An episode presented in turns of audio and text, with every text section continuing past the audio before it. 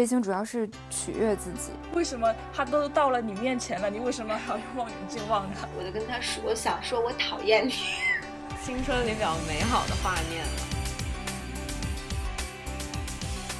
Hello，大家好，欢迎回到四零四寝室。那今天呢，这一期电台可能比较特殊，是一期我和我的小伙伴之间的电台。这一期可能没有晚清、大月月和李叔叔，呃，那他们呢，在之后可能也会做一些自己的单人电台，就是只做一期这样子。那这是我们这个月共同我们四个商讨出来的一个特别的企划，就是每人根据自己感兴趣的事情呢做一期，然后可以邀请自己的朋友。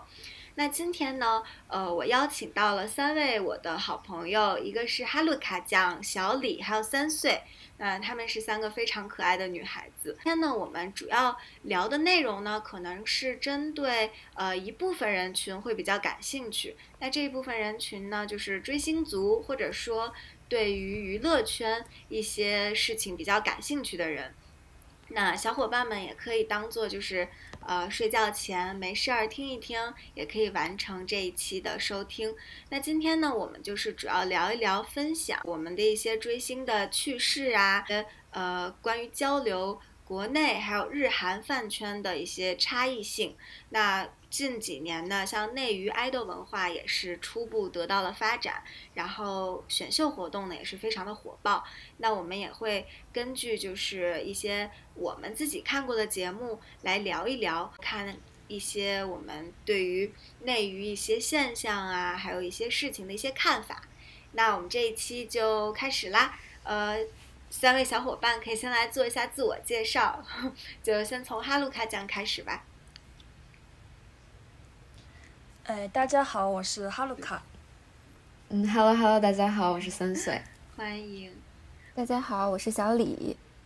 欢迎哈鲁卡三岁，还有小李。欢迎。那我们呢？其实我们三个都是，我们四个人是缘分很神奇。呃，三岁和小李呢是我的。高中非常非常好的朋友，然后哈鲁卡是我大学非常非常好的朋友。那通过这期电台呢，我把我们四个都聚到了一起。那我们四个其实都是追星族，呃，那是要不要哈鲁卡讲？你先来给大家分享一下你的追星的历程。好呀，呃，我的追星历程呢，我是从初一的时候就我喜欢的第一个。呃，韩国呃，第一个偶像团体就是韩国的东方神起，然后这个也是成为了我就是韩圈入坑的一个契机吧。然后后来到高中的时候，呃，我当时就比较沉迷于少女时代。然后呢，当时虽然不是什么很狂热的粉丝，但当时也有就是买专辑，然后支持他们。然后后来。都是 S M 公司的，然后大大学的时候就主要办就是日本杰尼斯的一个个团，对，超人气国民。哎你这就说的太明显了。嗯，好的好的，嗯，小李要不要来分享一下？我是小李，我最开始我最开始追星是在高中的时候，喜欢 X O 里面的灿烈，然后也是因为喜欢，当时喜欢 X O，所以才。能跟月经姐变成好朋友的，我感觉是。然后一年前，一年前开始喜欢肖战，也算是正式认识饭圈，还有对内娱才有一些了解。嗯，刚刚刚刚小李把我的名字说出来了，不过这个不重要，没关系。我们下一个三岁，你来分享一下吗？嗯，好的。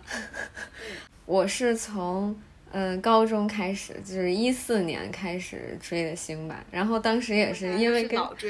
因为跟月月是一个宿舍的，然后受他们两个熏陶，然后我就喜欢上了 XO，本命是黄子韬，然后 然后在那个就是我也差不多是从那个时期开始比较关注韩语吧，在此之前可能只只是听过一些大火的歌，然后嗯，然后喜欢了，当时是因为。看了看了一期快本，然后发现上的是一个韩国出道的团体，然后但是里面有一个男孩子，他的说话山东味儿非常浓重，然后就吸引了我的注意力，然后我就开始关注这个人，然后就从那时候开始，然后就关注他的各各个方面，然后就开始追星了。然后 S.M 公司其他团的歌我也在听，然后就慢慢接触整个韩语了。嗯，那这么看来，其实大部分人的。最开始的追星经历都是从韩娱开始，就咱们几个人，然后包括我周围的朋友，很多都是从韩娱开始来追的。我们我发现就是咱们其实最开始都是从韩国的一个呃娱乐公司叫 S.M 公司，就是听众前很多小伙伴们也都听过像少女时代的歌啊，然后当时我们这一代初中、高中时候比较火的组合 X.O 的歌啊。然后还有东方神起、Super Junior，其实这些都是属于 SM 公司的。呃，很多的韩国的大公司，有一些组合其实也是大家耳熟能详的，像 Blackpink、少女时代，然后 FX、Red Velvet，这些都是大家耳熟能详的。那大家就是在最开始，包括追韩国的娱乐圈儿，然后还有就是到你们后面。呃，有一些追星过程中有没有一些比较有意思的事情，或者你们有没有亲自见过你们的爱豆，就是非常近，或者说去看过他本人的那种？哎，我是有的，我是当时大学的时候就和我的学姐一起去，就呃去了日本，然后当时就是为了看他们的嗯周年演唱会，然后当时有一个。也不能说是特别有趣吧，但是反正就是当时我，我跟我学姐第一次去的时候，然后就特别幸运的抽中了离舞台最近的那一部分，就是粉丝的位置，然后就特别幸运。然后当时前几排，嗯，相当相对于整个会馆来说，就是是离舞台最近的那一部分的位置，然后。当时就是因为像杰尼斯他们演唱会里面有一个流程，就呃他们的偶像艺人会登上一个那个像花车一样的平台，然后就是这么这么就绕会场一圈，然后当时呢。嗯，虽然不是我自己推的偶像，但是就是里面的这个组合里面的一个偶像，他的花车到我这儿来的时候，然后当时其实我可以直接这么看他的，但是我当时就举起了我的。望远镜，然后在望远镜里跟他对视了，然后我就就特别就后来我跟我学姐说，她说你为什么他都到了你面前了，你为什么还要用望远镜望他？然后就是这么一个，那个那个人肯定觉得很奇怪，为什么这个人要要用这望远镜看这么大的反正就 是这么这样的一个经历，好幸福啊！和和明星对视，虽然不是自己的，就是 pick。但是肯定也会确实难得见到一次。嗯，杰尼斯有什么就是特别就是大家知道的一些明星嘛？就可能就有的小伙伴不太不太熟悉啊。就比如说像就是木村拓哉之前在的那个组合 SMAP，或者还有就是阿拉西兰，还有嗯还有谁来着呢？关八，我知道有一个组合，是不是叫什么 Say Hi Jump？啊，黑 C Jump 好像是黑 C Jump，黑 C Jump，Sorry，我啊，他们也是很有名的一个组合，然后嗯，大概差不多有这个样子。可能追日圈的人会对这些人非常熟悉。然后那那那个三岁，我我知道你和黄子韬就是有很多的缘分，分享一下吗？好的好的，就是讲一个印象比较深刻的一件事情吧。嗯嗯嗯。有一段时间，黄子韬代言了那个代言了某产品，然后那个产那个产品就给粉丝开了一个见面会。当时是那个先组织粉丝去一个去一个地方集合，然后就是大巴一起拉去，然后他在他在那个上大巴之前会给每个人发一个手环，上面有编号。跟你说，那就是决定我命运的数字。然后，然后当时，当时带完了之后进去，然后他会有几波那种粉丝福利，就是不一样的活动，就是有呃送粉丝礼盒啊，然后还有那个给粉丝贴面膜呀。就那去的人多吗？你们是通过什么途径就是可以去到那个活动？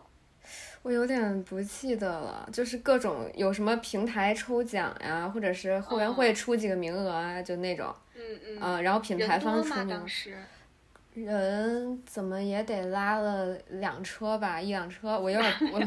我有点不太记得就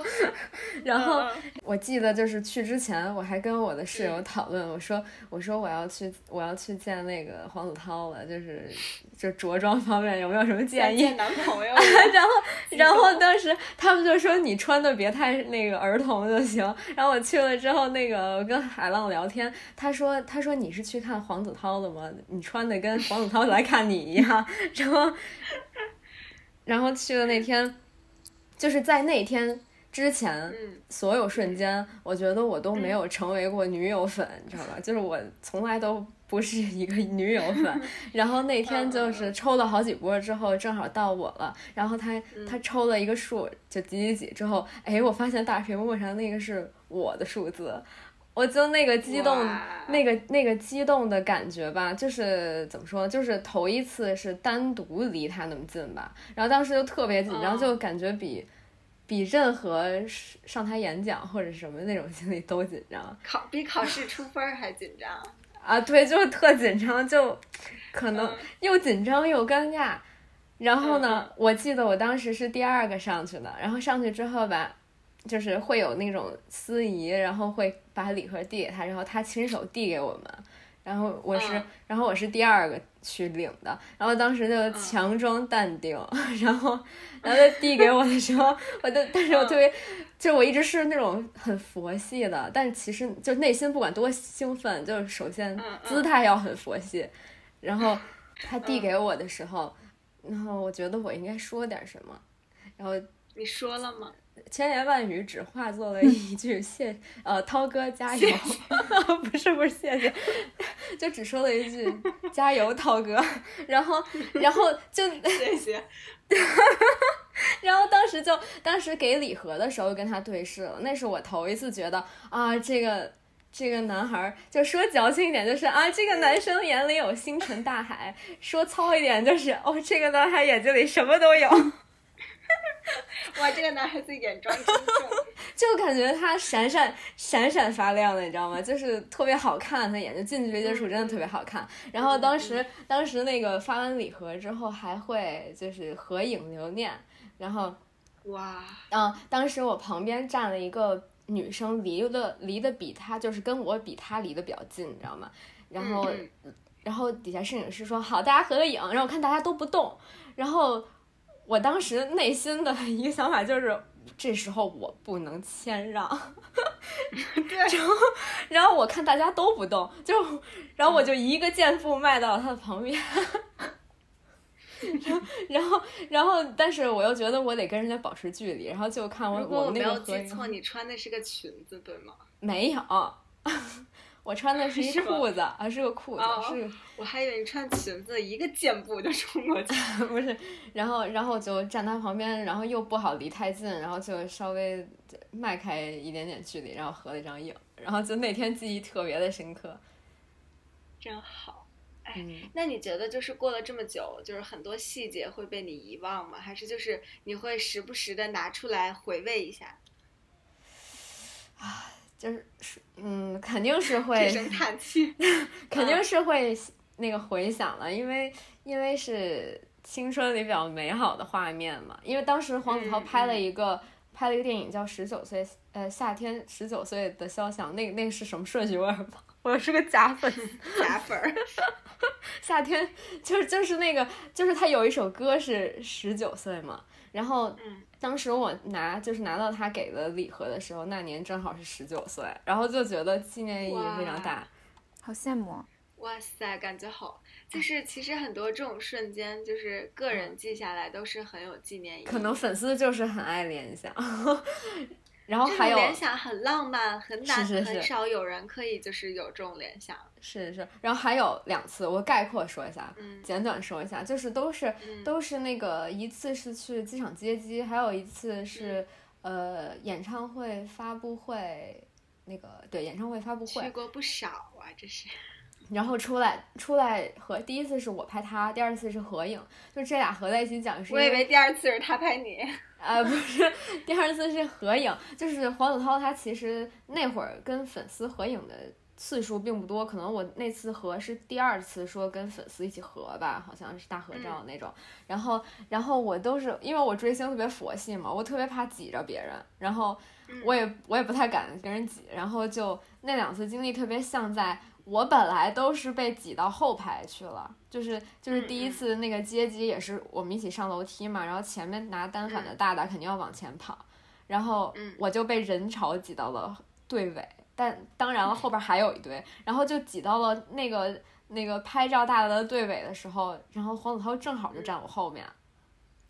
哇！然后我们俩就差就是差一格台台阶那个滚梯上去的，然后当时我就缘分，然后当时我拍他，但是我就感觉他后边还有一堆粉丝，然后后面的海浪朋友 那个眼神好像要杀死我，然后 我我也觉得。这里给大家解释一下，是是大单拿单反的大大的意思就是。呃，很多明星会有那种站姐，就是他们微博开一个站子，然后会去拍明星的一些机场图或者活动图。然后很多站子呢，他们的就是这个经营人就叫大大或者是站姐。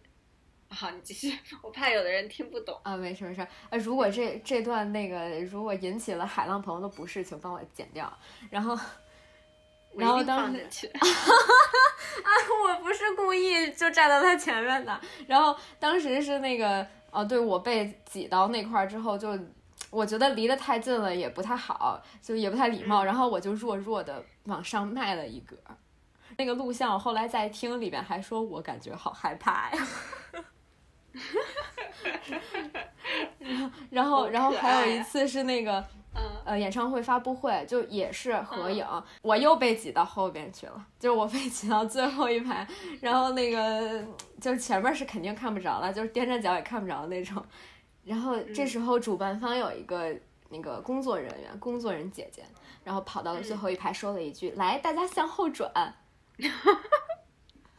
然后，然后黄子韬军训以外最喜欢这句话。对，然后黄子韬就蹲在我旁边。海浪们生气吗？啊，请原谅我。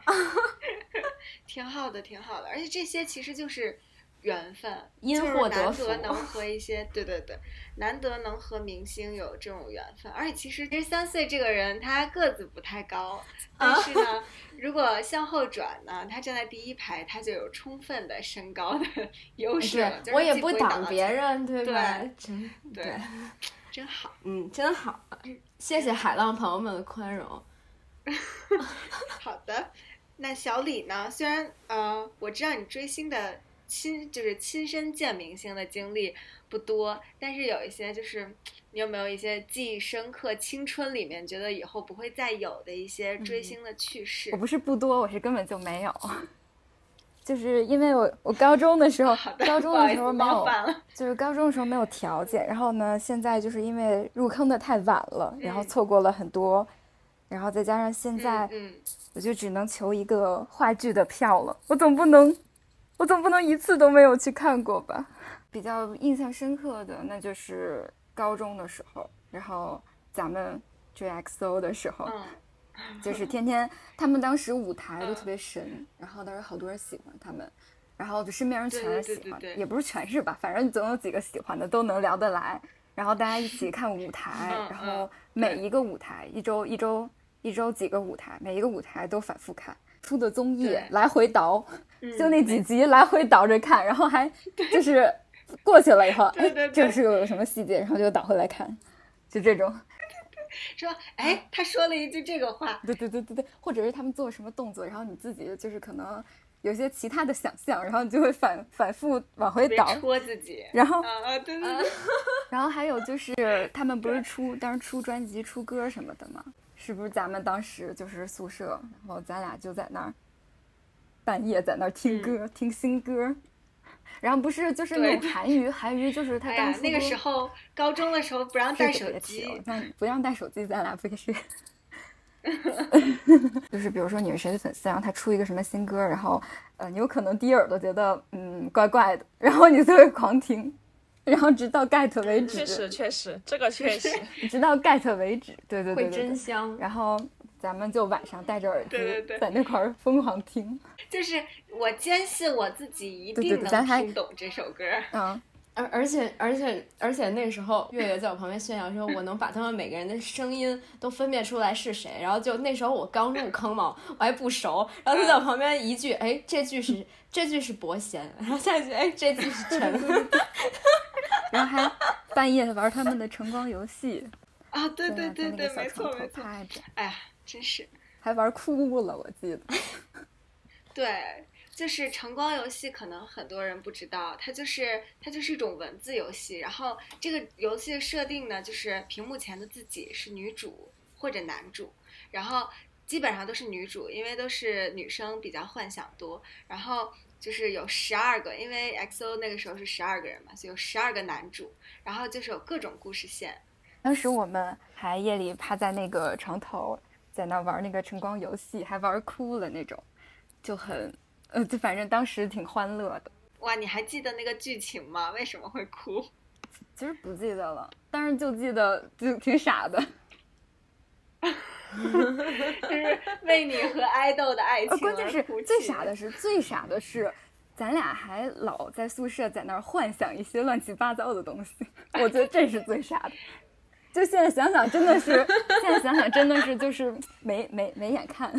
哎，就是每有时候没事儿，时不时还就会问问，哎，如果这个时候是灿烈和你怎么怎么着，你你会怎么怎么着？然后然后还特别认真的想一想。对对对对对，太搞笑了。哎，我记得那个时候，那个时候看 XO 的综艺，就是因为里面有几个中国人嘛，然后像鹿晗他们什么的，然后他们有一次在综艺里面说的中文，大晚上给我激动的，我拿着那个手机半夜，因为。我和三岁的床隔得特别远，我和小李的床隔得特别近，然后我就拿着手机，冒着从床上掉下去的危险，也要给三岁听到这句中文，但是又不能让老师听到，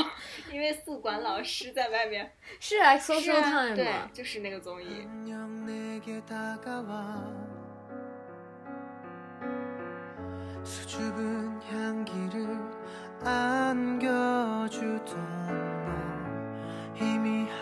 꿈 속에서 눈이 부시도록 반짝였어. 설레임에 나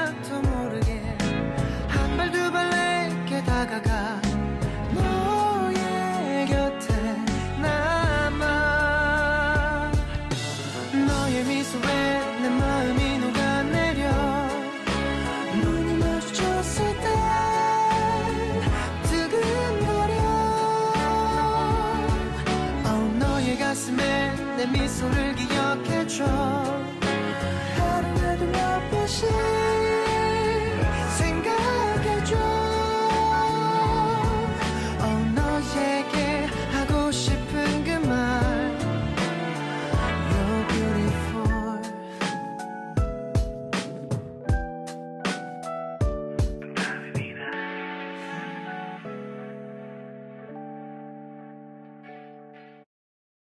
哎，说了这么久，我都忘记说我的 idol 了。就是呃，我其实呃追星经历还挺丰富的。就是最早期的时期是从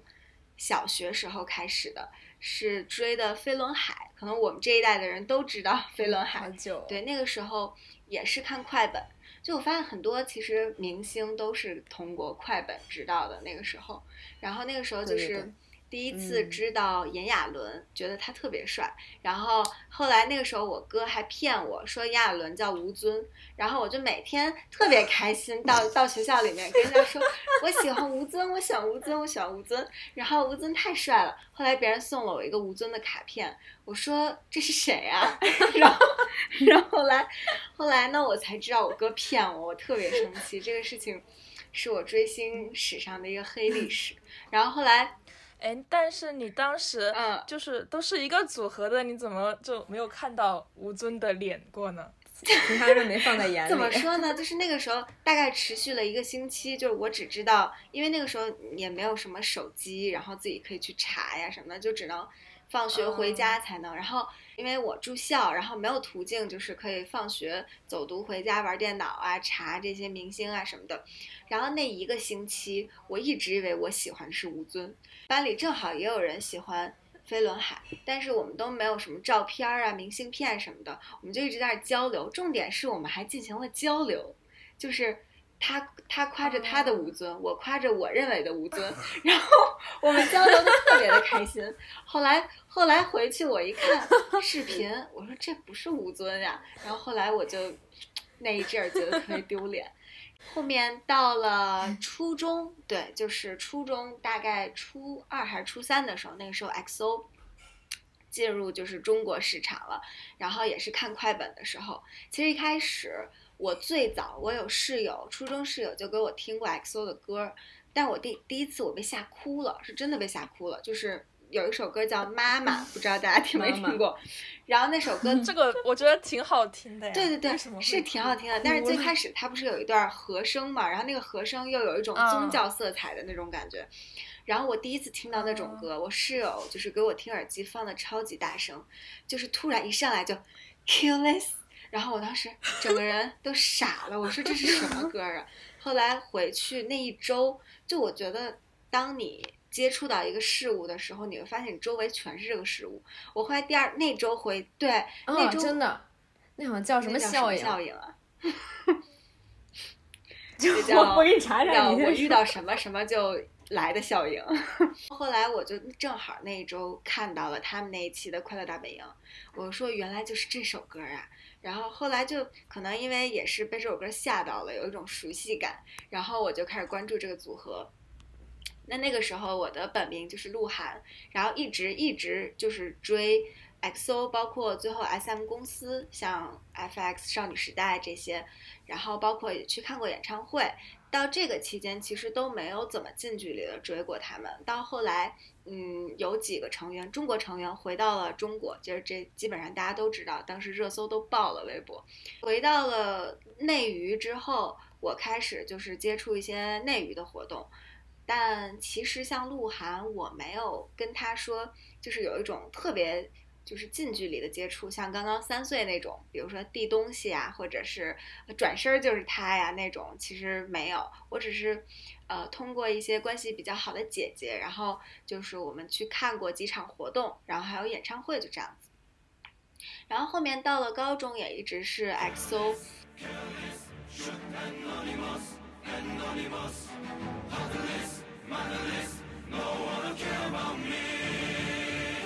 失落的感觉，谁在乎？只有忍耐，我再也无法接受，闭上了双眼。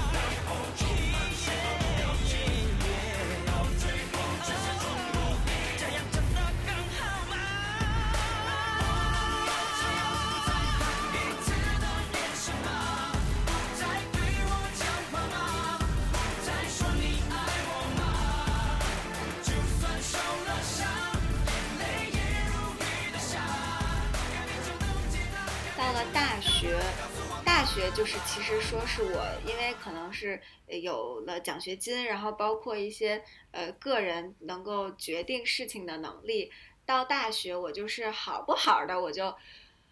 在某一个假期看到了一个剧，叫《哥哥太爱我了怎么办》。就那个时候，我感觉我周围好多女孩子都看过。就是那个时候，片寄凉太他是男主，那个剧就是讲的是一个同母异父还是同父异母，反正就这样关系的，呃，一个哥哥和妹妹之间的关系。然后就是哥哥特别特别保护妹妹。那那个时候我是第一次觉得一个日本人可以这么帅。然后后来有一次我，是异父异母吧？好像啊，那是收养的是吗？好像是吧？啊，你看过是吗？好收养，哥哥是收养的吗？我看完了，暴露了，我也看过。哎，没错，没错，没错，我们都看过呀。你你不是给我们都安利了？疯狂安利。哈鲁卡看过吗？呃，我没有看过，但是我听说过这部日剧，当时确实就很火。对，当时国内就是好多那种小女生或者有少女心的女孩子都看了这部剧。甚甚至我周围有男生都看了，因为当时是说什么骨科最强骨科日剧，然后好多人都去看了，就可能大数据吧。我看了他的剧之后，B 站就给我推了这个呃关于片寄凉太的东西。我发现他又是个歌手，然后我就觉得天呐，这个人就是一个宝藏男孩，而且他就是唱歌的那种方式，跟我以往对于日本歌星的传统的。看法就是不太一样，就是他有点像那种，就是声音比较甜、比较柔。但是以往就是日本歌星给我的感觉，乐队都是那种比较燥，然后比较比较就是摇滚，然后又特别嘶吼吼叫。就我不知道为什么我听到都是那种的日日本歌。然后那个时候开始，我就对这个片寄凉太特别感兴趣。到最后，我就有一次就是决定去看他们的演唱会。那第一次其实是在上海，有一次我跟舍友去上海玩儿，正好他在那儿，因为当时那个剧特别火，然后好多中国的各种品牌呀或者活动都会邀请他到中国来。他那个时候有一个独立的个人见面会，我当时就进去了。他那个见面会是有拍手环节的，就是你可以跟片江在拍手，然后就买那个 VIP 票的话，然后当时那是我第一次真的碰到了一个。我的爱豆，然后我超级超级超级的激动，就手都在抖，从那个会场里面出来。到后面就是可能是因为这样一次经历吧，我就觉得我以后想要有更多的机会能见到他本人。然后日本呢又有很多这种，就是他们公司有很多这种活动。第二年我就拉上小李去了日本，就我们去日本，然后那个时候去看他的演唱会，小李在外面等我，我在里面看。后来又在中国办，中国办。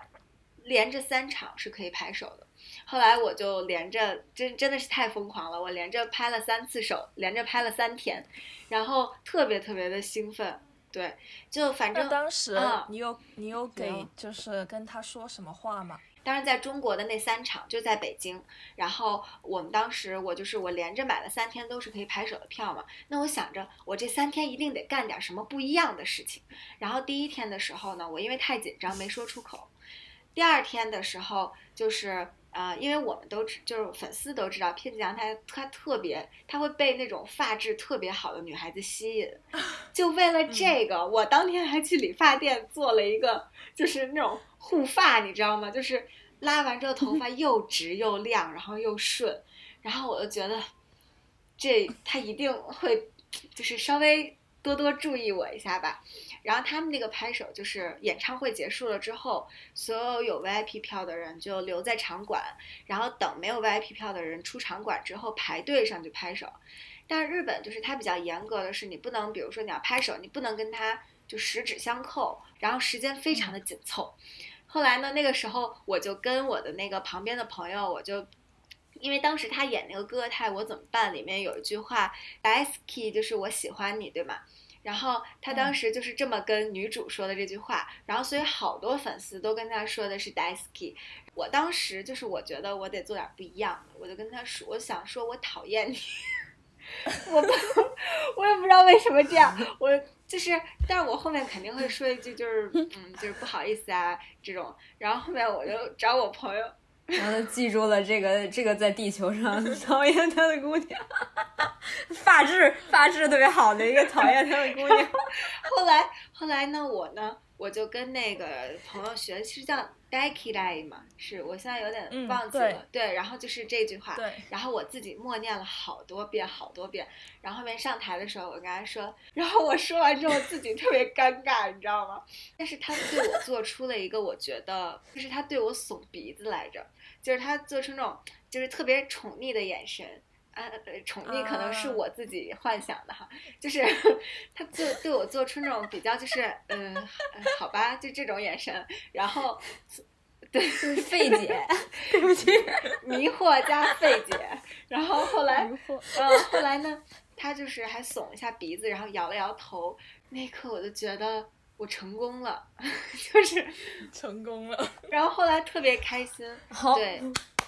特想对，然后第三天。后来我是帮我的另一个朋友，因为他没法来，我帮他跟他喜欢的那个人说了一句话，然后到片寄良太的时候呢，我就忘了，我就拍拍手就走了。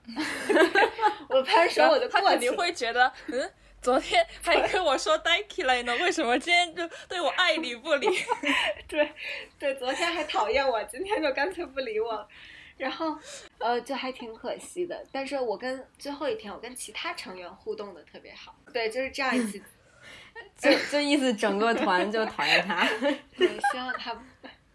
他们私下交流了一下，发现这女孩跟其他人互动都挺好，就讨厌我。我这个太不好意思了。这两年，我大概就是疯狂沉浸式的追了片寄良，大概两年。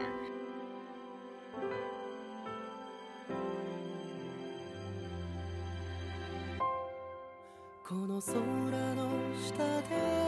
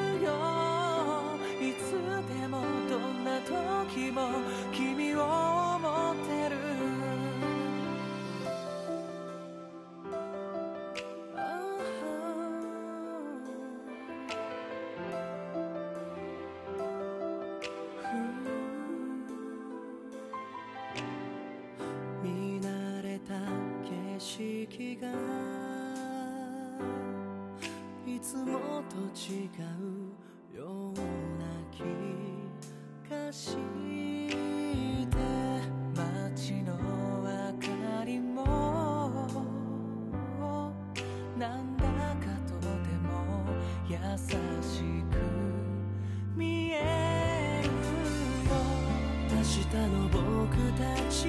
は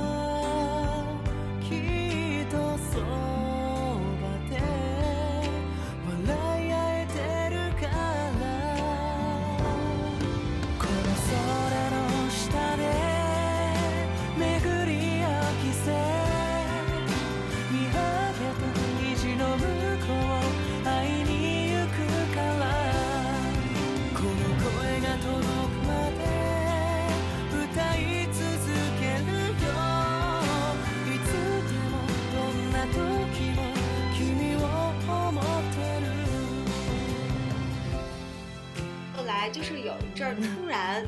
就，呃，因为看了《偶像练习生》，我的目光又开始发现发生了转移。对，就是这样。但是我每每一个爱豆我都追的非常的呃真心诚恳。对，所以我 所以我觉得也作为渣男语录，所以我觉得也没有什么遗憾吧。对，这就是我的追星的一些故事。大家就比如说，在你们追星的过程中，就是因为像我刚刚说，就我有认识一些朋友，你们在追星的过程中有没有一些，比如说你有发现自己逐渐融入到了一个饭圈的团体？因为我们都说有饭圈嘛，就各个粉丝肯定各个明星他都有自己的粉丝群体。那你们有没有觉得自己有融入到一个群体当中的过程？但是这个过程就是跟你。日常认识生活中的朋友或者工作中的同事、同学这种完全不一样的感受，有的有的。我是因为我入坑比较晚嘛，然后我入坑以后，呃，最先接触到的就是呃，他们就是粉丝的一些剪辑，就粉粉圈剪刀手的一些剪辑。然后就那个时候，这个是最吸引我的。然后呢，当时他们剪好多水仙剧啊，还有什么？什么叫水仙水仙剧和拉朗？水仙剧就是自己的角色跟自己的另一个角色，然后剪成一部新的剧。然后拉朗就是拉朗就是呃，你你这个演员跟别的演员，就是不管是男生也好，女生也好，拉在一起剪成一个小说啊，或者是剧什么的。然后呢，也有些也有些，当时也有些就是可能是不是粉丝剪的，然后也特别好，当时挺吸引我的。然后还有一些就是，嗯，粉丝他们会分享一些什么小动物啊、小植物什么的。当时有一个，现在还有，现在现在还有，呃，植物 bot，还有动物 bot 之类的。然后反正都挺有意思的，就分享自己的小宠物，甚甚至还有兔兔 bot，就是分享那个小兔兔，因为他们不是觉得肖战是兔社，然后呢，他们是养兔子的，就会发这个兔兔 bot。然后还有啥？我想想。对对对，就是微博就有有一个小水域那种，就啥啥都有，就是那种自娱自乐那种。还有很有意思的就是，大家就会分享一些，呃，事儿，就是每天，因为就当时还有一个挺逗的，就是还有一个挺逗的 tag 叫呃呃瞎什么都想告诉肖战，就是有一个这个 tag，然后大家什么都告诉他，就是在那说一些有的没的的屁话或者骚话之类的，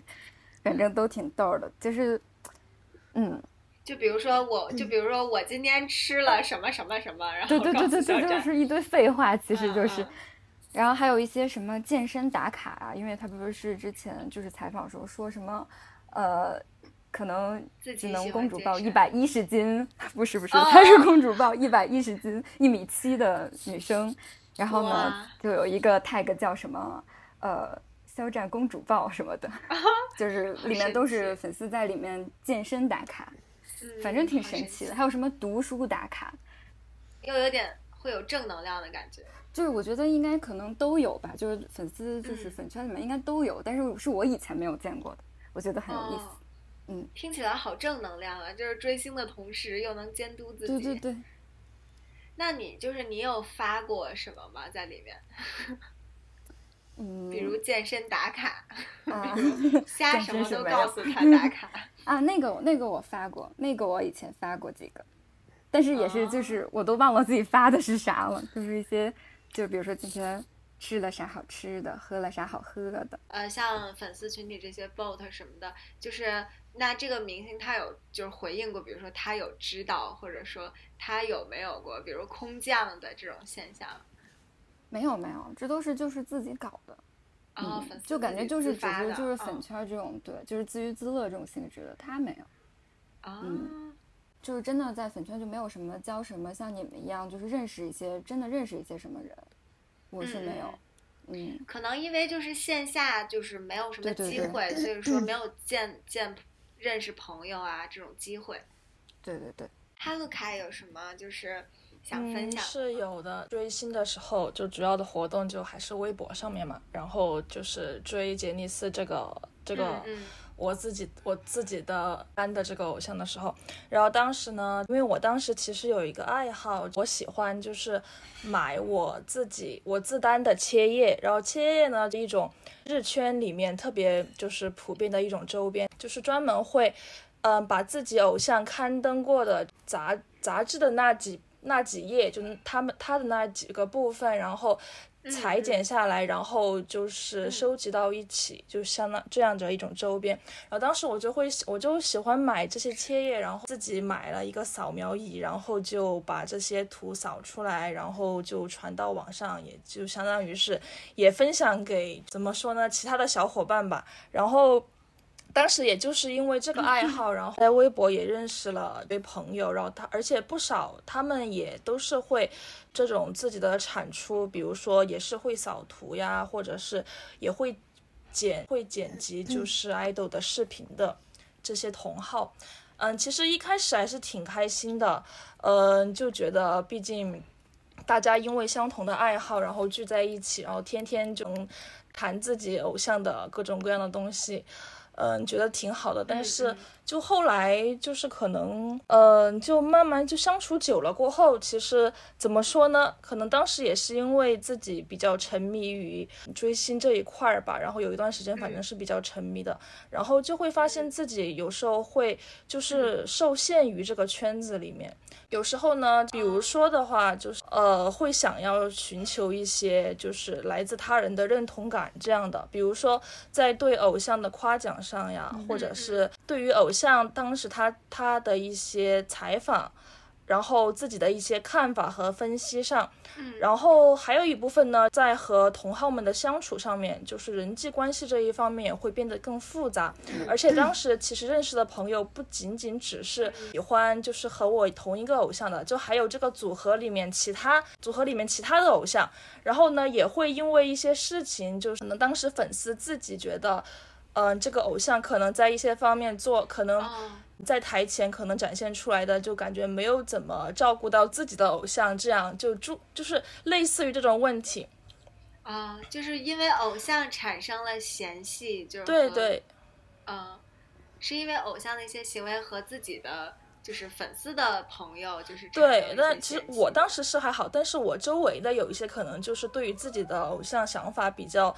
对偏执偏执一点的人，他们就会觉得，呃，因为感觉就有一种那种要守护自己的偶像的感觉，所以可能就和我们这些喜欢，可能他不是很喜欢的偶像的人就会不再来往呀，这样的。就还是对偶像大于虚拟的友谊吧，可以说是就是对是这样。然后慢慢的就因为各种各样的事情，嗯、就其实当时自己觉得还挺累的，但其实现在回想起来的话，其实确实。嗯，当时感觉自己就不该去在意别人的那么多看法，就其实追星应该就是自己怎么快乐怎么追，就不该受到其他人的那么多的影响。然后我大概要说的就是这些。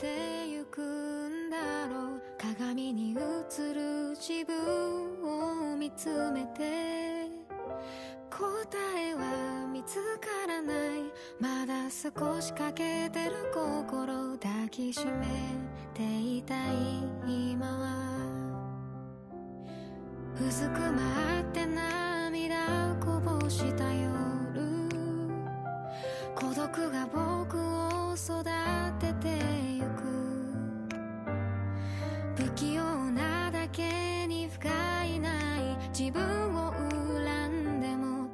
く日々の中で夢を見ていたい。朝日が昇るいつかを追いかける。伸ばした手ではまだ届かない場所。この胸の奥に住み着く臆病が僕の心を蝕今ほどいてゆく。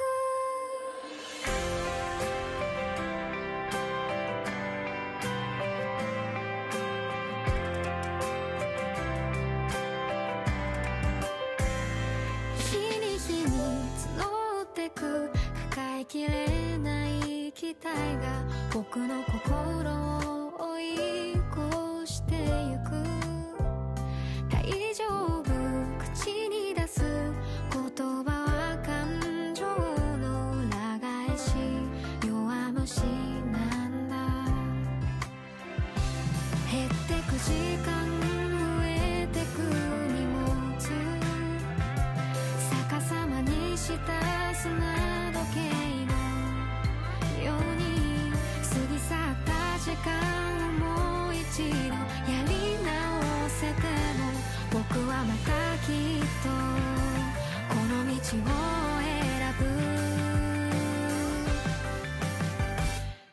まぶたを閉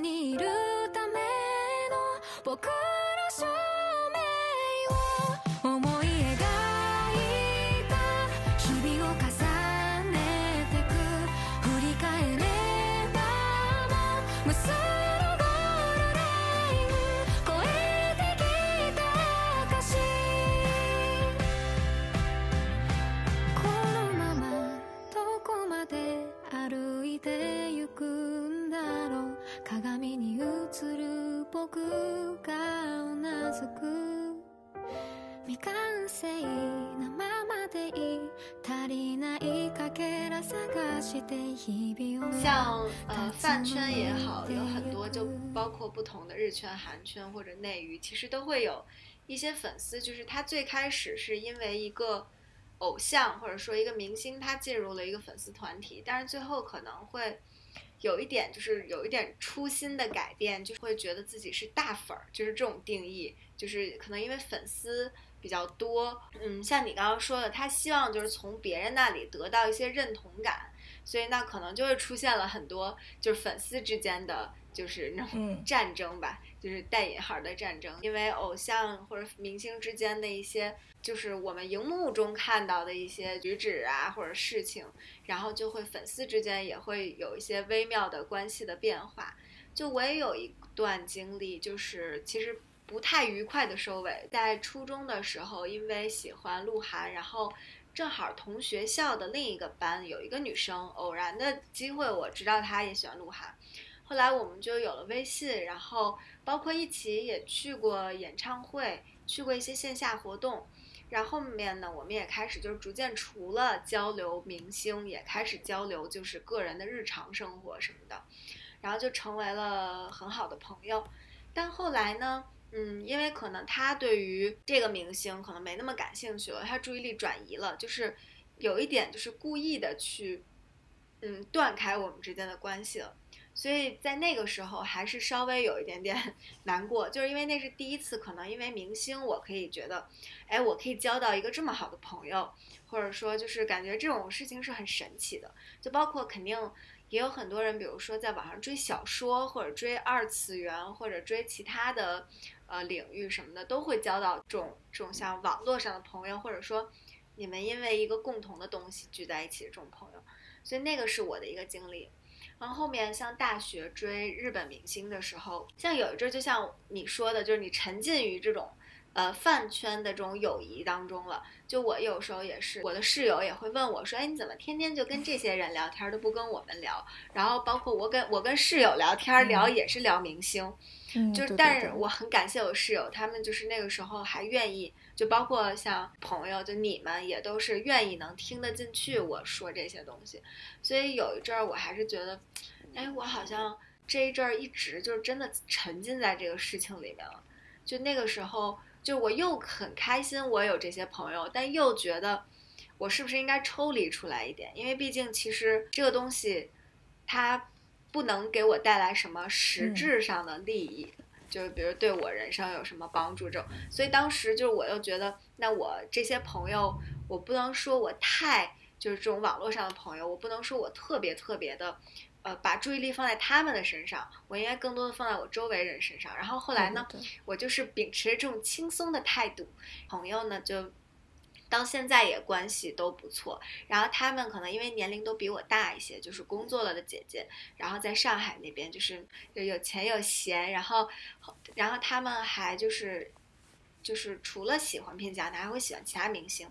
那包括像之前一些很火的剧《山河令》什么的，他们也都看。有时候朋友圈里我们还会互动一下，所以就这种友情到维持到现在，就这种轻松愉快，然后因为明星走到一起的友情，是我就是算是追星追到现在，我觉得还挺快乐的一件事情。就很多人说可能觉得网上的这种友谊它不真挚或者怎么样，但我觉得大家。你对你自己的偶像一定是真挚的，那因为你知道你跟这群人都是这份真挚，那你们交流或者什么，有的时候其实我觉得这个友谊，它虽然不是传统的交友方式，但是也还是挺挺有意思的。三岁你有什么？你有交到过就是这种朋友吗？有从那个粉丝朋友发展成就是会交流日常生活的这种朋友。就一开始我追星的时候，算是融入的第一个群体吧。然后当时，当时是群体里大部分人都比我大，然后我觉得他们也很理智，他们一直就是秉承的理念就是追星就一定要快乐呀，要不快乐就不要追，所以也不会也不会说呃有什么很偏激或者是话题就一定要萦绕着你去捧自己的偶像，就可能是平时平日里。就是也不会有什么交流，但是如果有什么演唱会啊、什么活动啊，然后大家就会说啊，那个咱们几点几点在哪儿见面，然后什么一起去，然后或者是有有什么活动，大家都互相提着点儿，互相提醒着点儿，就那种。另外一个可以算是群体的吧，就是当初黄子韬刚回来要出一个官方的 APP 的，但是现在好像不用了，是那个已经变成应该算是那个什么全球后援会了吧。就可以说是前身，就是那会儿那会儿 A P P 会组织一些线下活动，就是会组织粉丝聚餐。嗯，当时我记得是我还去那个 A P P 的工作室，A P P 的工作室那个哇，我生日，就是海浪不是 那个黄涛不是给海浪设了一个生日嘛，然后就那天我们会聚在一起。吃蛋糕、玩游戏什么的。记得第一次去的时候，就是那个 A P P，就是专门，嗯，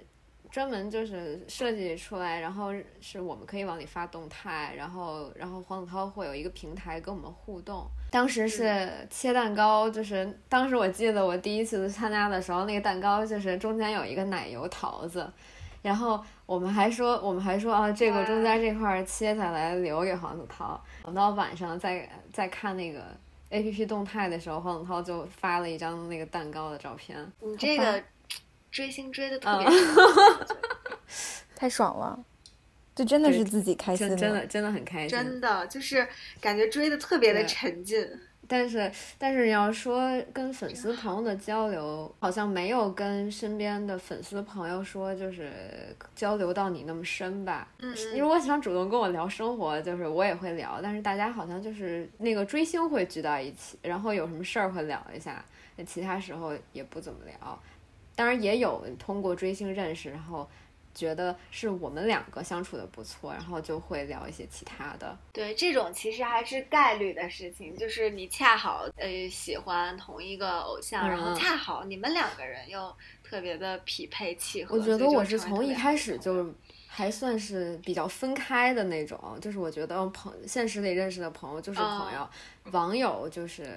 呃，如果是因为因为是共同话题，如果是共同话题认识的朋友，我就觉得确实是很局限，可能我们要嗯一起吃过饭呀，然后了解再聊一些其他的，看我们能不能成为朋友。就是这种都是一个逐渐对我还是比较慢热，需要循序渐进。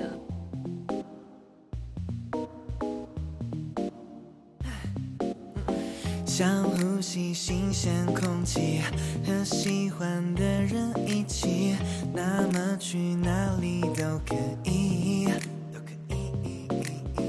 别问我什么问题，想做什么都依你。我要享受这种甜蜜，享受着。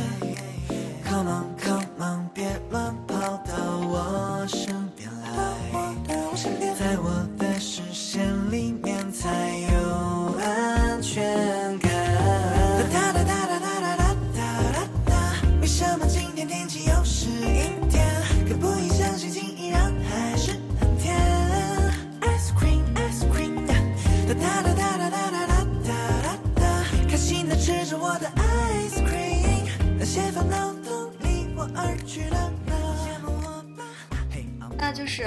嗯，像我们刚刚就是交流了一些呃关于饭圈的事情。但其实像现在中国近几年有很多的选秀节目，从大厂的偶像练习生啊，到创造营、青春有你，然后包括像浪姐，这些都是近几年特别火爆的一个综艺的形式。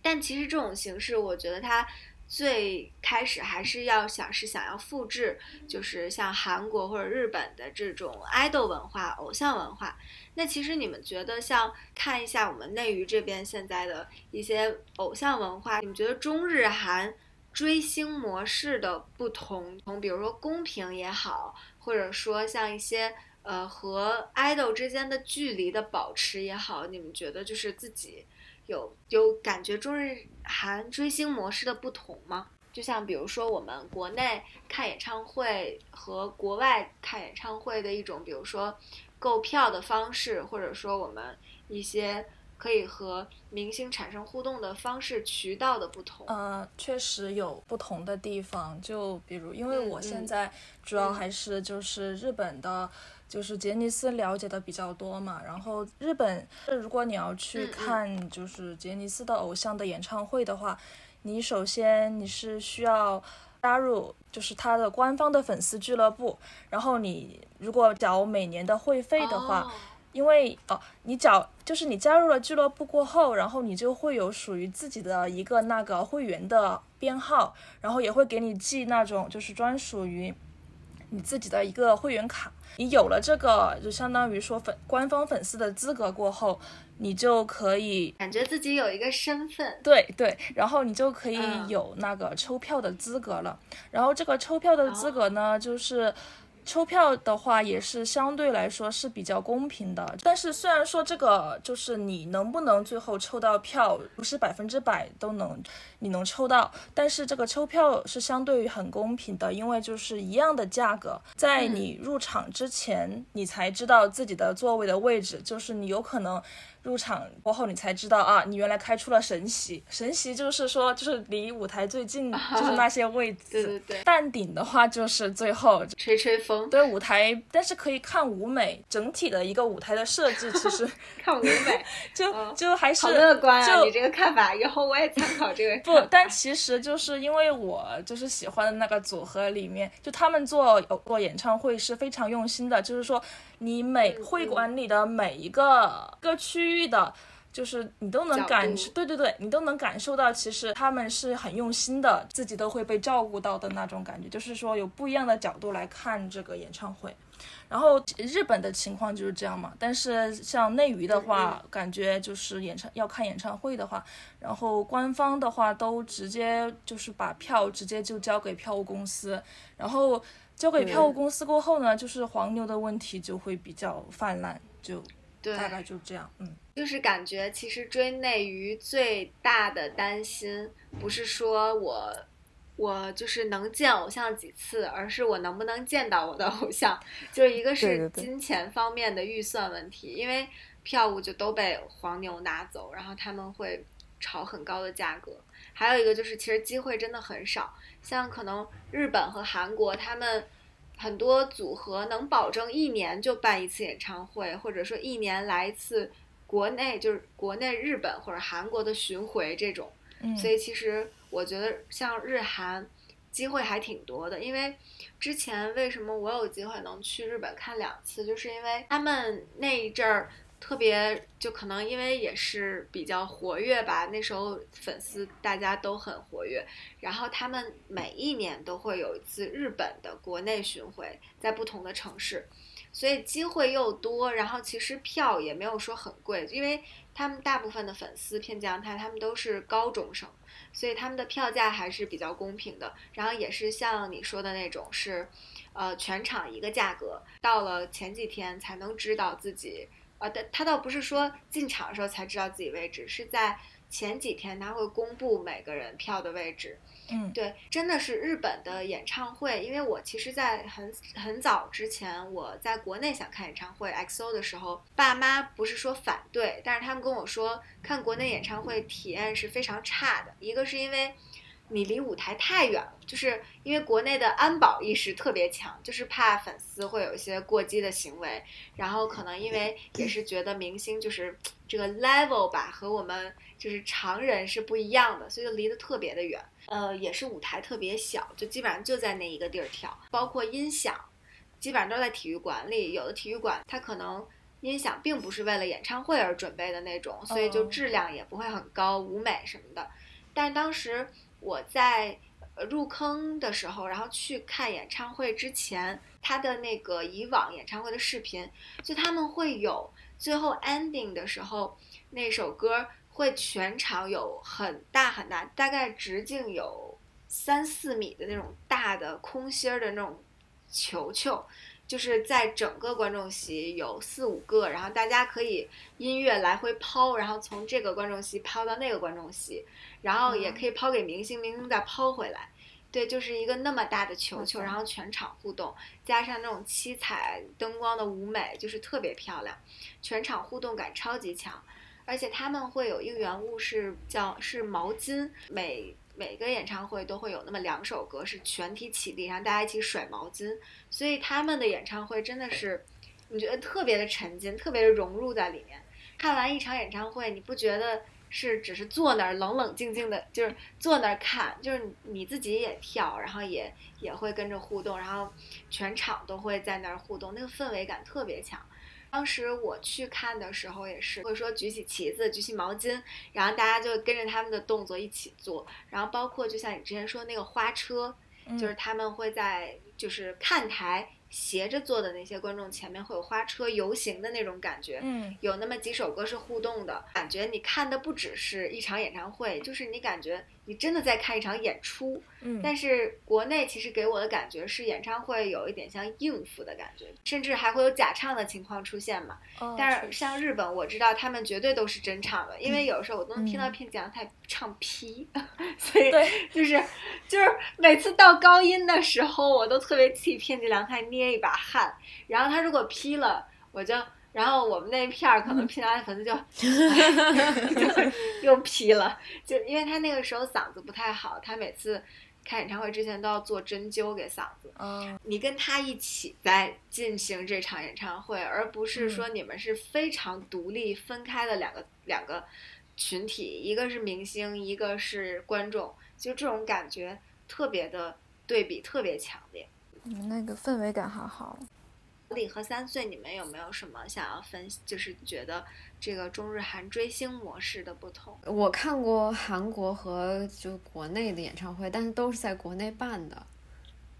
所以就是给人的给我的感觉都是离得非常远。而且如果你坐，就是像，就是如果你坐得很远的话，还能看到，就是从远处视野非常好，就是能看到那个舞台离前排也是那么的远，就有一个特，就是隔着特别大的 那个距离，而且还有栅栏，就有还有栅栏。嗯，像我看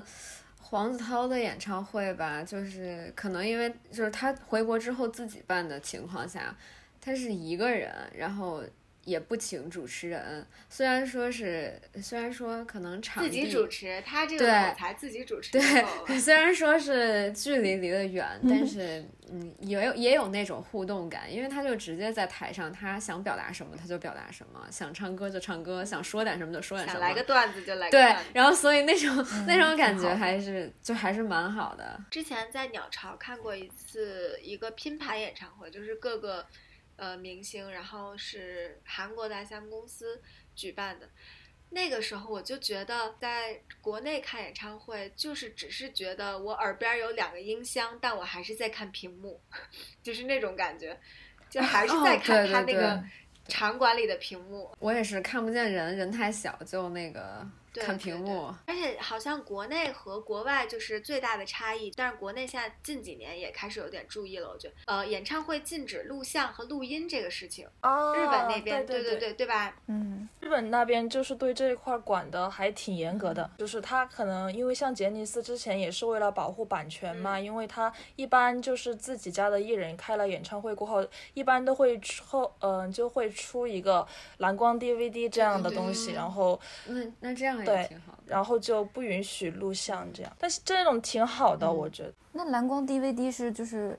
它会发售是吗？对，就是需要买的，但是就是怎么说呢？那太好了，就是他肯定就算没去看也也能。对对对，而且他拍的角度啊都是专业的人来拍的嘛，然后还能收藏。对对，临场感也挺强的，对。很多蓝光碟或者说就是普通碟，但是它会发那种特点的版，然后还有各种版本的，就是根据就是粉丝自己的消费能力来选择，因为它有的碟会配礼物什么的，或者说一些写真什么的，确实对。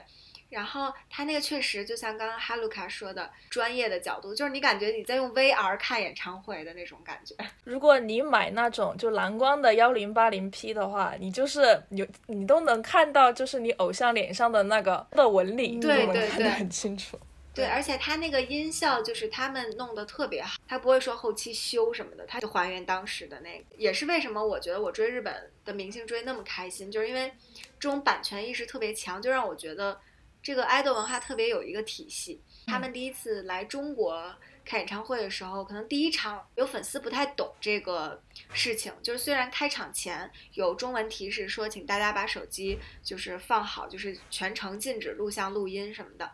但还是有粉丝就会举起来想拍张照什么的，就会有工作人员在后面拿那个红外线灯，就他一旦发现你拿出来，他会拿那个灯照你的手机屏幕。就提醒你把那个手机关上，就你就有一个红点儿在你身上，然后就会提醒你，然后也会有粉丝就是懂的，就会提醒周围人不要录。日韩就是他们对这个版权意识，还有就是明星的这个肖像保护权，就保护权在，就这个肖像保护工作做得特别好。还有就是一个角度来说，其实我觉得就就不让录的话，就是其实就是能让人就是更沉浸的去享受这个演唱会，就。感觉就是你录，你为了呃，虽然出发点是说你想更多看一下你的偶像什么的，你想保存一下或者说是收藏一下什么的，但是其实你最后你就会一直就是关注手机屏幕，就会一直对关注手机屏幕，然后我就感觉这种，那你来就是你到现场来看这个演唱会的意义在哪儿呢？就感觉。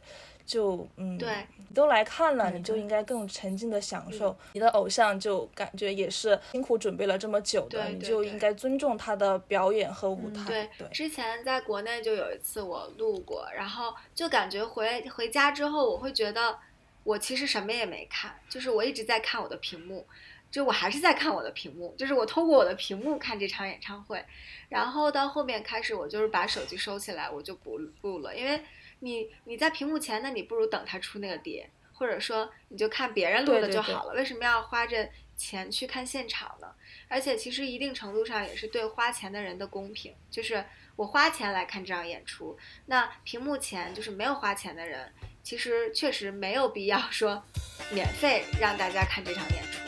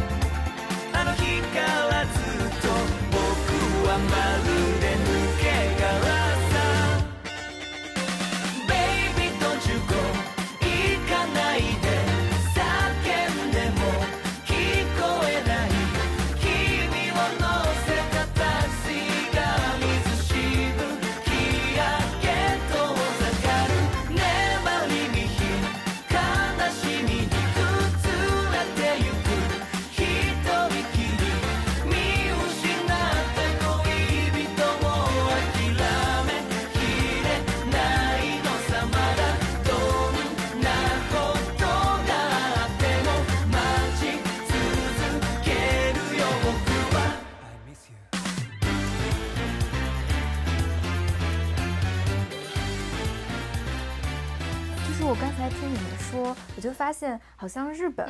或者韩国，就是他们都有官方的出周边啊什么的，嗯是，就是给粉丝。但是好像是不是是不是内娱没有？就是内娱也有官方卖周边吗？都是没有吧？还是有写真什么的？工作室自己自己做的。然后或者是像那种有的专门做明星周边 APP 的，他们会出，但其实那种我觉得并没有让你觉得是跟明星有多大关系，或者是杂志，对对对对，那个就是官方的，就买起来很爽啊。是杂志，或者是他代言的什么东西，然后会出一个。人物例会啊什么之类的，像其实我看片家他们演唱会，他们他们每一次巡回都会六个人，哎，都会七个，哎，几个人？对不起，我是假粉，我忘记了。你竟然都已经忘记了，他们每一个人都会出一个那次演唱会的一个周边，就是自己设计，然后就相当于那次演唱会有这么多个周边，然后有一部分是公司设计的，一部分是他们自己设计的，就像片家他喜欢。香水，所以他当时自己就是设计了一个香膏，自己调的味道，然后自己还在上面画，就是上面印有自己画的一幅画。刚刚就是其实也说了一些中日韩追星模式不同，其实可以听出来，就是相当于内娱其实这个方面它做的还不够完善，就是复制的也不足够完美。但是像日本和韩国，其实他们的这种唱跳文化和偶像文化已经发展了很多很很久很久了。像我们可能我们上一代的人也都有追过日韩明星的这种经历，然后或者说包括一些其他领域的明星，也都是这些产业发展的非常的成熟。那内娱其实试图复制这种现象，我觉得挺好的，但是相对于来说，就我个人觉得，它可能只是把这一份正面的影响，或者说。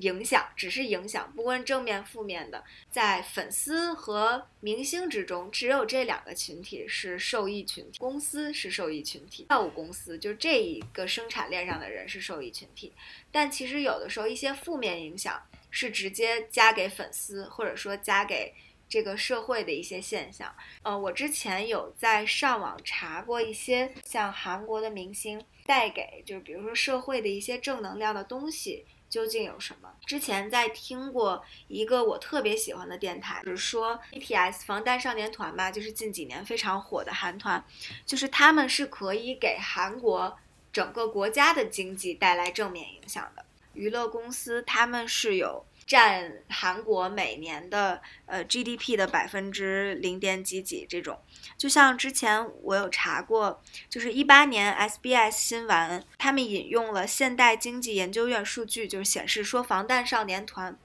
给韩国带去了五兆韩元的经济效益，就是大概有三百亿人民币的这么多的。就是一个经济效益，无论是旅游啊，或者说公司啊这方面的贡献，占了这个韩国 GDP 的百分之零点三，就是其实他们是有一定程度给这个国家或者说这个社会带来一些正面影响的。然后包括全国团体是可以跟着，就是作为外交随行是进行演出的，就是一个表达友好的方式，给学校去进行高考动员的演出，或者说是。部队里面的一些慰问演出，这些都是韩国的唱跳歌手可以做到的一些比较正能量的事情。那就是你们有没有就是觉得像，比如说反观我们内娱的话，对他们有什么一定的了解吗？明星就可以吗？还是就是偶像都可以，都可以哦，都可以是吧？你说那个明星影响，就突然想到了那个韩红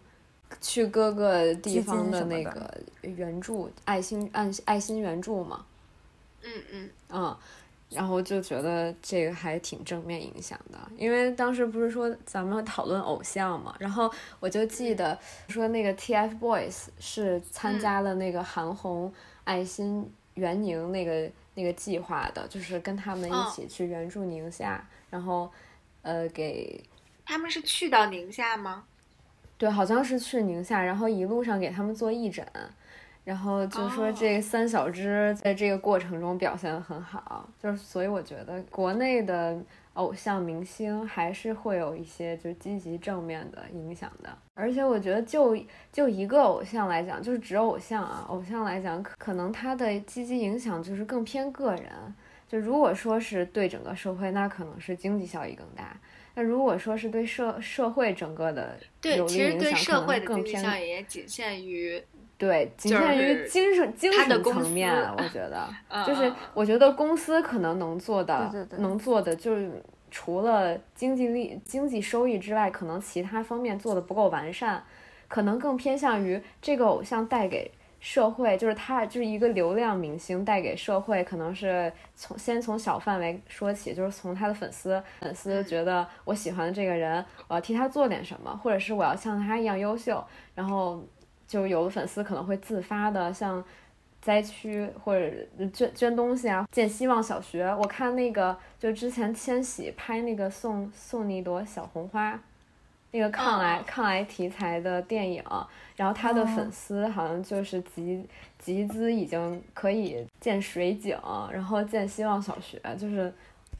当时看了一张图，然后有好他们有好多好多爱心项目，还有救助，嗯，所以就感觉通过一个偶像，然后。产生的正面影响力就是还是挺大的。呃，感觉内娱像现在选秀出来的团体，像比如说偶像练习生出来的团体，或者说创造营出来的团体，其实他们更多的还是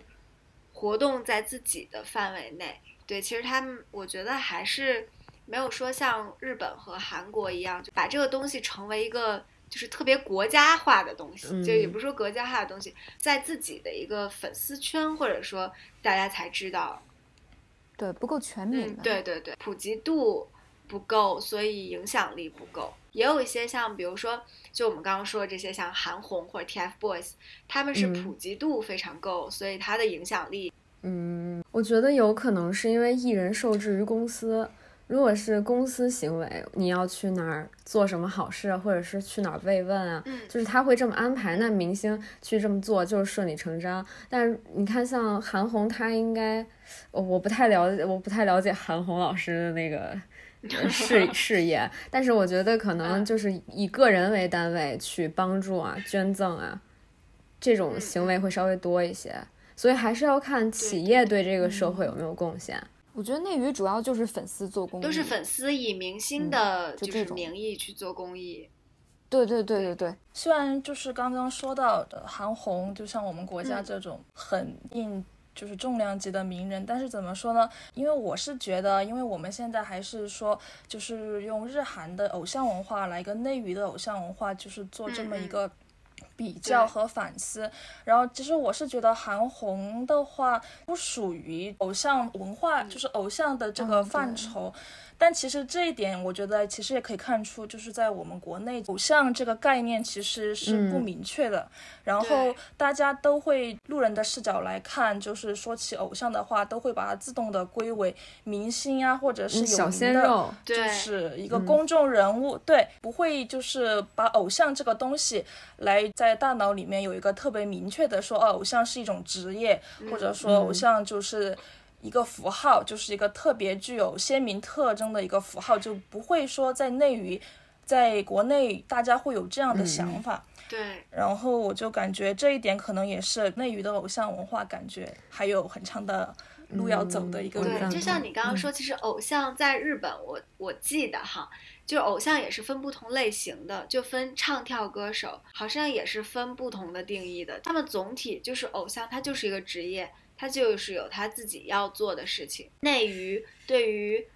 偶像演员或者说界限越来越模糊，嗯，因为像现在，比如说很多节目叫跨界什么什么，这种节目带领着大家也开始对不同方向的艺人的这个界限开始越来越模糊，嗯，然后这就是导致着就是大家就是去年还是前年，我记得特别热门的一个话题就是。偶像是不是可以谈恋爱？我记得当时那个话题，因为近几年很多偶像都塌房了，就是内娱的被爆出来谈恋爱呀，或者一些其他的行为啊之类的。有一些粉丝就是也不知道自己 追的到底是一个什么样的人，或者说根本不知道自己追的这个人他身份到底是什么。我到后面对鹿晗就是慢慢慢慢没有那么之前的热忱了，是因为我喜欢的其实更偏向是一个。在团体里面的唱跳歌手的他，但是回国之后，国内的明星流量都会去尝试不同领域，但其实这种不同领域，并不是说没有闪光点了，而是那个闪光点并不是最吸引我的闪光点了，甚至可能唱跳完全不存在了，在进就是他之后的发展过程当中，像有一些歌手可能呃通过创造营什么的出道了，直接转演员了，就是各种小网剧或者各种古代偶像剧就开始接上了。追完这种选秀节目，其实对这个明星就已经没有兴趣了，就是很多人现在就是只追选秀里的那个他。选秀出来的那个他呢，就没有吸引力了，就你看不到他努力的那种光芒，或者说，当然不是说不努力，就是感觉这个界限确实是越来越模糊。哦，这样也导致就很多人选秀完以后就感觉没有没有音讯了。选秀节目的时候，这个人朋友圈每天都是他的 pick 的选手，但是出道完之后再也就是，你朋友圈，比如这个朋友就再也没有发过他了。对，因为他们本来是用舞台吸引的粉丝嘛。但是他们出道以后反而没有机会展现他们的舞台，没有办法留住粉丝。所以像日韩那边，他们会每年巡回，几个月就出一张专辑，所以这种是可以，就是日韩的成，他们这个产业的成熟度，就是知道怎么去不断的固粉，然后他也会感觉就是让偶像这个形象也一直这么长久的发展下去。然后国内我就现在我是感觉可能很多就是说想出名的很多都会把选秀节目的这这么一个就是选拔偶像的过程就当做自己职业的一个跳板，就不会说想要去很认认真真的发展，就是说作为偶像你该怎么怎么样。然后一般都是呃出道了当然还好，但是也就是限定的一两年过后，大家都会就是当演员的当演员，或者说就。直接想继续做音乐的就会转到歌手，都不会说什么作为偶像，然后自己在这个舞台上面做什么样的事情都不会是这样。就像你刚刚说限定，其实这个词还挺那什么的，因为像其实现在国内出道的选秀团都是限定团，就是它只有一年或者一年半，但其实这一年和一年半里面，他们也还是该拍戏的拍戏，然后呃就是该个人活动的活动。所以其实就是国内公司没有给到粉丝一个把这个人当做唱跳歌手，或者说最强中国男团或者女团追的这种概念，或者说一个一个想法在那里。国外像日韩，他们可能就会，他们本身的设定就是像每个团他都有自己的概念，或者说出道就是设定什么的，就他会一直巩固这个事情，然后。让粉丝在这个公司设计好的一个世界里面也好，或者说是一个环境也好，就是在里面一直待着。就还对于偶像的这个规范和要求来说，也应着重抓一下才行。就是必须要明确定义下来，偶像应该干什么，偶像不应该干什么，因为这就是他们一个职业，他们应该遵守，就是在做偶像的时候的，就是对职业道德，他们该遵守的就应该去这样做。确实是这样。像日本、韩国，其实这方面还是挺严格。你得到的回报其实是很多的，但是你这份回报也是要求你付出很多。我觉得偶像吧，首先要提高自己的业务能力，就是他他说的是规范规范偶像嘛，就是你首先要做好自己的本职工作，唱跳 rap，无论你是哪一方主哪一方面，就是首先是舞台。要给大家一呈现一个好的舞台，做好了本职工作，再是你对这个社会的，当然是那个嗯人品是最先的。对，就像之前其实上一周我朋友跟我说说，他发现一个问题，就是内娱的一个问题是，他发现很多偶像或者明星也好啊，这个就是也限于明也有明星，就是他们可能以前有过叛逆的经历，就是比较不好的经历，但是他出道了之后变成了一个。就是在我们来看，就是一个正常乖巧少年的行为举止。之后，粉丝或者像呃公众平台给他的营销，就是一个特别特别棒的男孩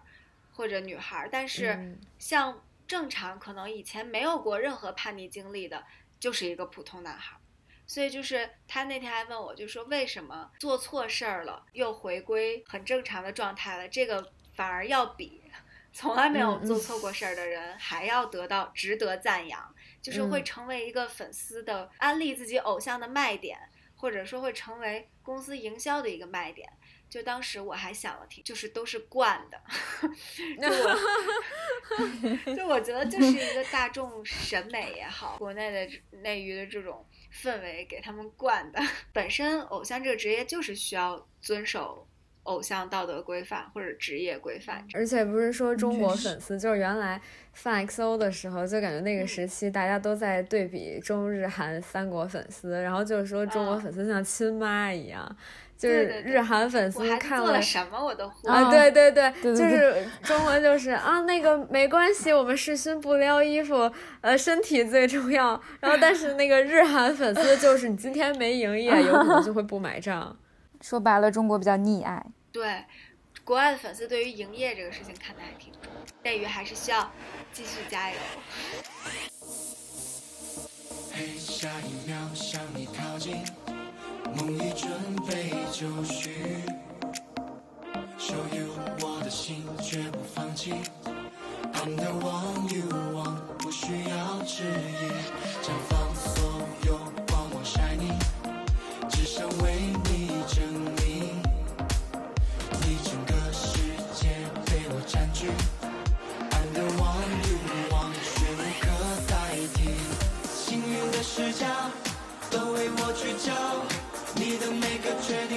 渴望的骄傲，让犹豫走掉，选择我就好，请你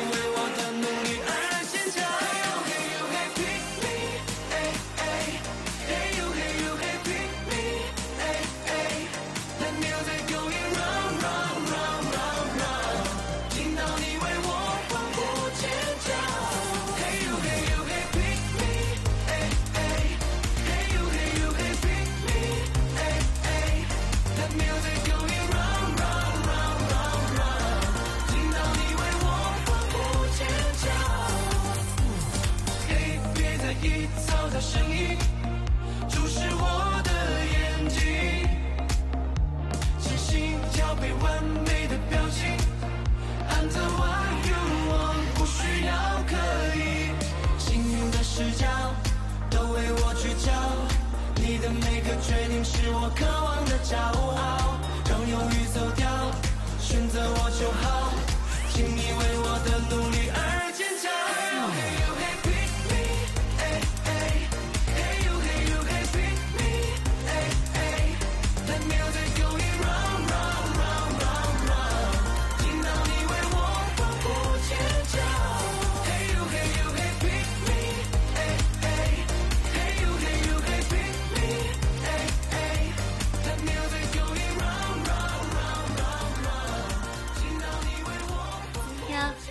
做了一个自己，就是简单的一个追星女孩的心路历程分享，然后回顾一下我们的这些青葱往事。在节目的最后，周围也有很多比我们小或者说比我们大的追星族的女孩，我们其实也有挺多话想要分享。我们追星过程中觉得可以少走的弯路，一些小小的心得分享给你们。那要从三岁开始。嗯，我是希望广大的粉丝朋友们在享受追星快乐的同时，能够更专注于自己的生活，然后成为更好的自己。这样就是，嗯嗯，网络环境也会更好。我觉得，我我的想法其实也跟三岁其实也差不多，就是我觉得，就追星它主要就